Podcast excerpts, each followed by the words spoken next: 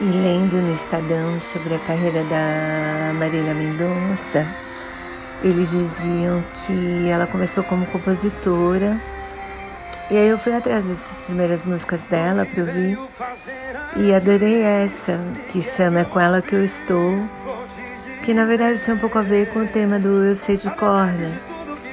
Que essa coisa da pessoa se arrepender depois que perdeu, né? também achei assim, a melodia é uma delícia e é bem dramática, mas eu gosto de música dramática, né? Eu gostei bastante, assim. Vou deixar o link do iTunes. Beijo.